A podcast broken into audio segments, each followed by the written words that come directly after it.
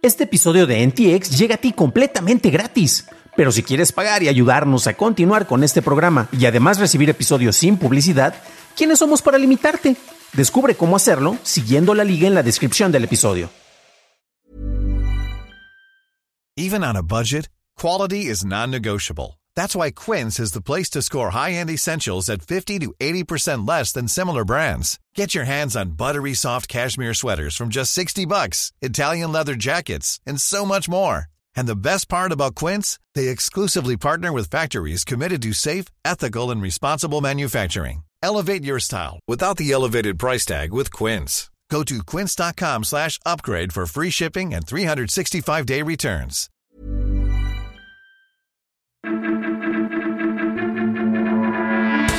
Son las noticias de Tecnología Express con la información más importante para la última semana de junio del 2021. Soy tu anfitrión, Dan Campos.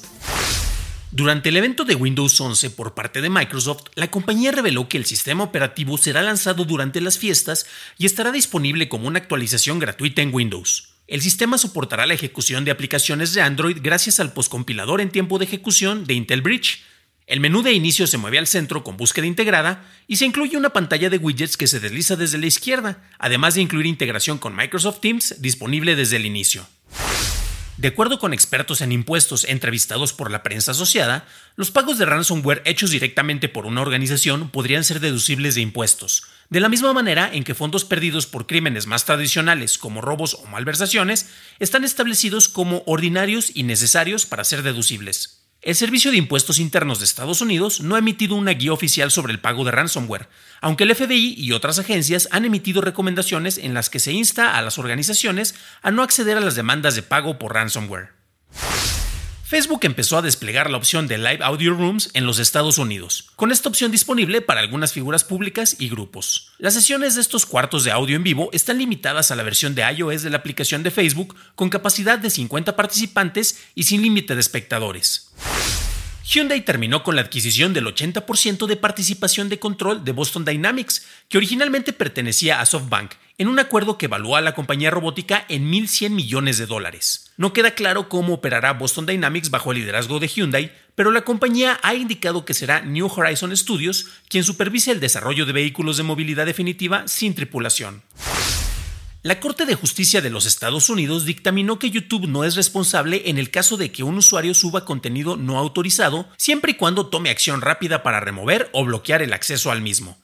La Unión Europea dijo que las plataformas en línea serían responsables en caso de no implementar herramientas que detecten y bloqueen contenido infractor, o si la plataforma provee herramientas para la compartición de contenido ilegal.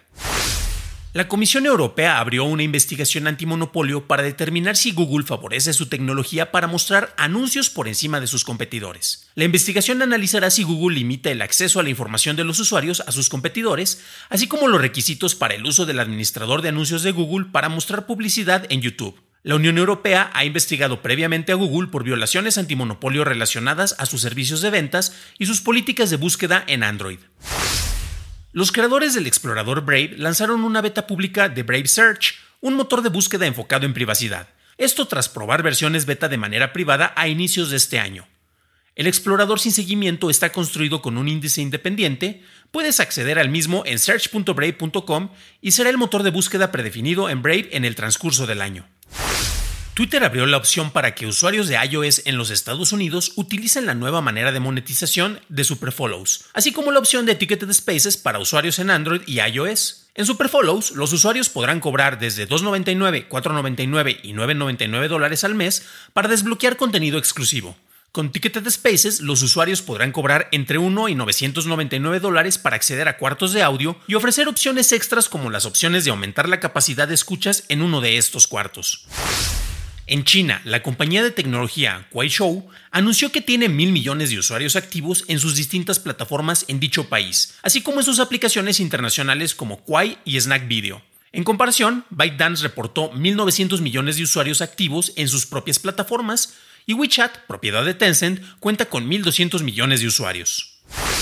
Google retrasó su plan para bloquear cookies de terceros en Chrome hasta finales del 2023, diciendo que el retraso dará suficiente tiempo para tener una discusión pública sobre las mejores soluciones, así como permitir a la industria publicitaria el migrar a sus servicios. La compañía había anunciado originalmente que migraría el uso de cookies de terceros para el 2022 como parte de su iniciativa de privacidad Sandbox. Nvidia lanzó una nueva herramienta llamada Canvas, la cual usa inteligencia artificial para crear paisajes fotorrealistas basados en dibujos. Los artistas pueden crear un dibujo con distintos colores para elementos como montañas, agua o pasto, lo cual pasa por una red adversarial generativa local y requiere el uso de una tarjeta gráfica Nvidia RTX reciente. En la India, la plataforma de telecomunicaciones Jio y Google anunciaron el JioPhone Next, un teléfono económico Android enfocado en los 300 millones de usuarios en la India que siguen usando redes 2G. El teléfono se lanzará el 10 de septiembre. Correrá una versión altamente optimizada de Android e incluirá un modem LTE, aunque todavía falta el anuncio de su precio y las especificaciones concretas del hardware con el que contará. Mozilla lanzó un plugin y una plataforma de compartición de datos llamada Rally, la cual le permite al usuario decidir si comparte su información de navegación con científicos computacionales y sociólogos que estudien la web, así como un kit de herramientas Web Science que permite a los investigadores el crear estudios estandarizados basados en el navegador para Rally. Esta información será usada inicialmente por la Universidad de Princeton en un estudio sobre cómo se encuentran y comparten noticias relacionadas con la política y el COVID-19. En Reino Unido, la Autoridad de Competencia y Mercados lanzó una investigación para determinar si Amazon y Google están haciendo lo suficiente para eliminar reseñas falsas, aunque el órgano regulador advirtió que no ha alcanzado a determinar si alguna de estas compañías ha roto la ley debido a esto. Esta acción sigue a una investigación más amplia lanzada por la autoridad en mayo de este año, en donde se revisan los sistemas internos de muchas plataformas para procesar y manejar las reseñas falsas. El líder de publicación de Xbox Game Studios, Peter Weiss, declaró que Microsoft contrató a la anterior directora de diseño de Google Stadia, Kim Swift, quien se enfocará en nuevas experiencias en la nube con la meta definitiva de crear juegos nativos en la nube. Swift anteriormente encabezó el desarrollo en Portal de Valve, laboró como directora de diseño de estudio en Electronic Arts y creó un juego para Amazon que no fue lanzado. Para una discusión a fondo de las noticias de tecnología del día, suscríbete a dailytechnewsshow.com. Recuerda calificar y reseñar Noticias de Tecnología Express en la plataforma en donde escuches el podcast. De parte de todos los miembros del equipo de Noticias de Tecnología Express, Daily Tech Headlines y DTNS, te deseamos un formidable fin de semana.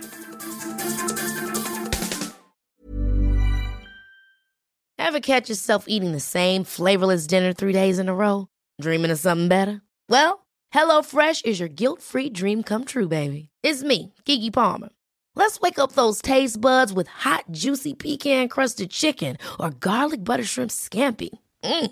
Hello Fresh. Stop dreaming of all the delicious possibilities and dig in at HelloFresh.com. Let's get this dinner party started.